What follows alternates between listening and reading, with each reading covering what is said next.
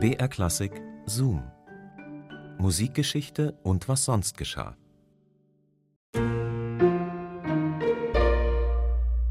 Ein Hauskonzert ohne Pianist oder Pianistin das klingt ja irgendwie magisch und ist dank eines deutschen Flügelherstellers seit 2016 möglich. Für einen sechsstelligen Betrag, ein kleiner Klacks, kann man sich so ein Wunderding kaufen, also ein Klavier, das wie von Zauberhand spielt. Da wählt man dann auf einem Tablet die Musik aus und den Interpreten oder die Interpretin und bam, der Flügel legt los. Das klingt super magisch gab es aber auch schon im 16. Jahrhundert solche selbstspielenden Instrumente. Aber erstmal hallo und herzlich willkommen zu unserem Podcast Zoom Musikgeschichte und was sonst geschah. Hier bekommt ihr skurrile Anekdoten und Geschichten aus der Welt der klassischen Musik und dafür picken wir wie immer eine Folge für euch raus aus dem Radioarchiv von BR Classic. Ich bin Christine und heute geht's um die Wasserorgel. Genauer gesagt geht's um zwei besonders prächtige Wasserorgeln ihrer Art, denn auch schon im 16. Jahrhundert war Gönnung angesagt, zumindest wenn man als schwerreicher Kardinal zu viel Asche übrig hatte. Mit Schmuck, Zierde und Liebe zum Detail protzte nämlich der römische Kardinal und Herzogssohn Ippolito II. d'Este mit seinen beiden Wasserorgeln im Schlosspark in Tivoli bei Rom. Softwareprobleme waren jedenfalls damals keine Gefahr, aber bei längerem Betrieb, da gab es ganz andere Probleme. Viel Spaß euch jetzt beim Hören.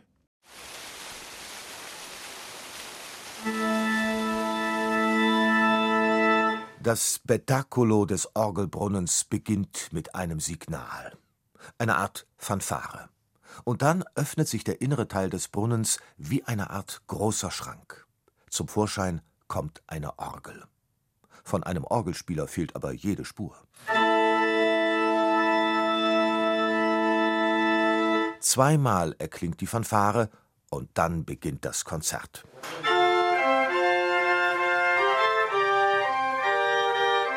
Das Stück stammt von Tilman Susato, ein vermutlich gebürtiger Westfale des 16. Jahrhunderts, der in Italien sein Glück als Komponist suchte.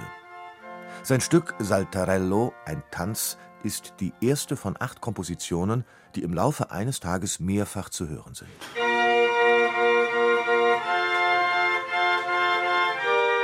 Weitaus getragener ist das Werk La Romanesca des Italieners Antonio Valente von 1575. Sämtliche Kompositionen stammen von Autoren aus der Zeit des Ippolito d'Este. Die weltweit einmalige Wasserorgel steht im Park der Villa d'Este in Tivoli, eine halbe Autostunde von Rom entfernt. Die Orgel galt schon im 16. Jahrhundert als eines der Wunder Italiens. Doch dieser, wie auch die vielen anderen Brunnen, verkalkte schon kurz nach dem Tod des Kardinals. Vorbei war es mit der Brunnenpracht. Dank der Arbeit von Paolo Lombardi, dem weltweit einzigen Fachmann für Wasserorgeln, erklingen nun wieder die Wasser wie auch die Eulenorgel. Es gab hier verschiedene Brunnen, die musikalische Veranstaltungen boten. Zwei davon habe ich mit Hilfe antiker Dokumente und Schriften des 16. Jahrhunderts rekonstruiert. Das war nicht einfach, denn die verfügbaren Schriften sind nicht komplett erhalten geblieben. Es handelt sich um technische Wunderwerke, wie sie nur noch hier in diesem Park bestaunt werden können. Diese Orgeln werden mit Wasser und Luft angetrieben, so kommt es zu den Tönen. Die Wasserorgeln in Tivoli werden automatisch angetrieben. Das Wasser dreht jene Kurbeln, die Erhebungen aufweisen, die ihrerseits dafür Sorge tragen, dass anstatt eines Orgelspielers ganz bestimmte Tasten auf der Tastatur angeschlagen werden. Die durch ein kompliziertes Hydrauliksystem durch die Wasserleitungen in das Instrument kommende Luft gelangt in die Orgelpfeifen.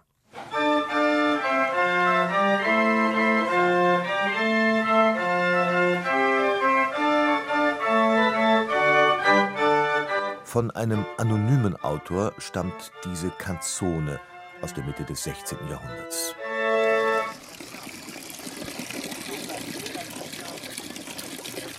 Vom Orgelbrunnen aus geht es über weitere Terrassen und vorbei an einer spritzigen Vielfalt von Brunnenanlagen zur Fontana della Civetta, dem Eulenbrunnen.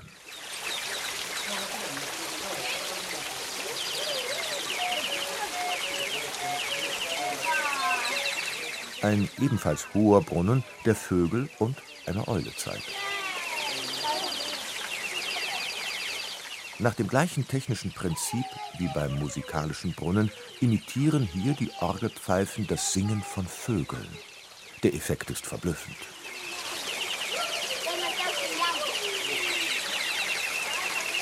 Nach dem Konzert verschließen sich die beiden Flügel des Orgelschranks und es dominiert wieder das Rauschen der Brunnen, die aus über tausend Löchern erfrischendes Nass spritzen. Ich würde ja super gerne mal dieses künstliche Vogelgezwitscher erleben. Oder ich mache halt einfach äh, das Fenster auf. Da höre ich auch Vögel. Das war ein Zoom von Thomas Migge. Zoom, Musikgeschichte und was sonst geschah, gibt es immer samstags neu in der ARD-Audiothek und natürlich überall, wo es Podcasts gibt. Und wir freuen uns, wenn ihr uns abonniert. Und nächstes Mal geht es dann um Richard Wagner. Aber nicht in seiner Rolle als Komponist, sondern in seiner Rolle als ja, sagen wir, wie es ist, Schnorrer. Bevor er nämlich vom bayerischen Märchenkönig Ludwig II. märchenhaft beschenkt wurde, hat er seine Freunde immer wieder um Geld angebettelt. Höre, mein Franz, du musst jetzt helfen. Es steht schlecht, sehr schlecht um mich. Was helfen mir Hunderte, wenn ich Tausende brauche? Bin ich denn keinem ein paar tausend Taler auf ein halbes Jahr wert? Wir hören uns dann nächstes Mal wieder. Bis dahin macht's gut. Eure Christine. Kosmos Musik.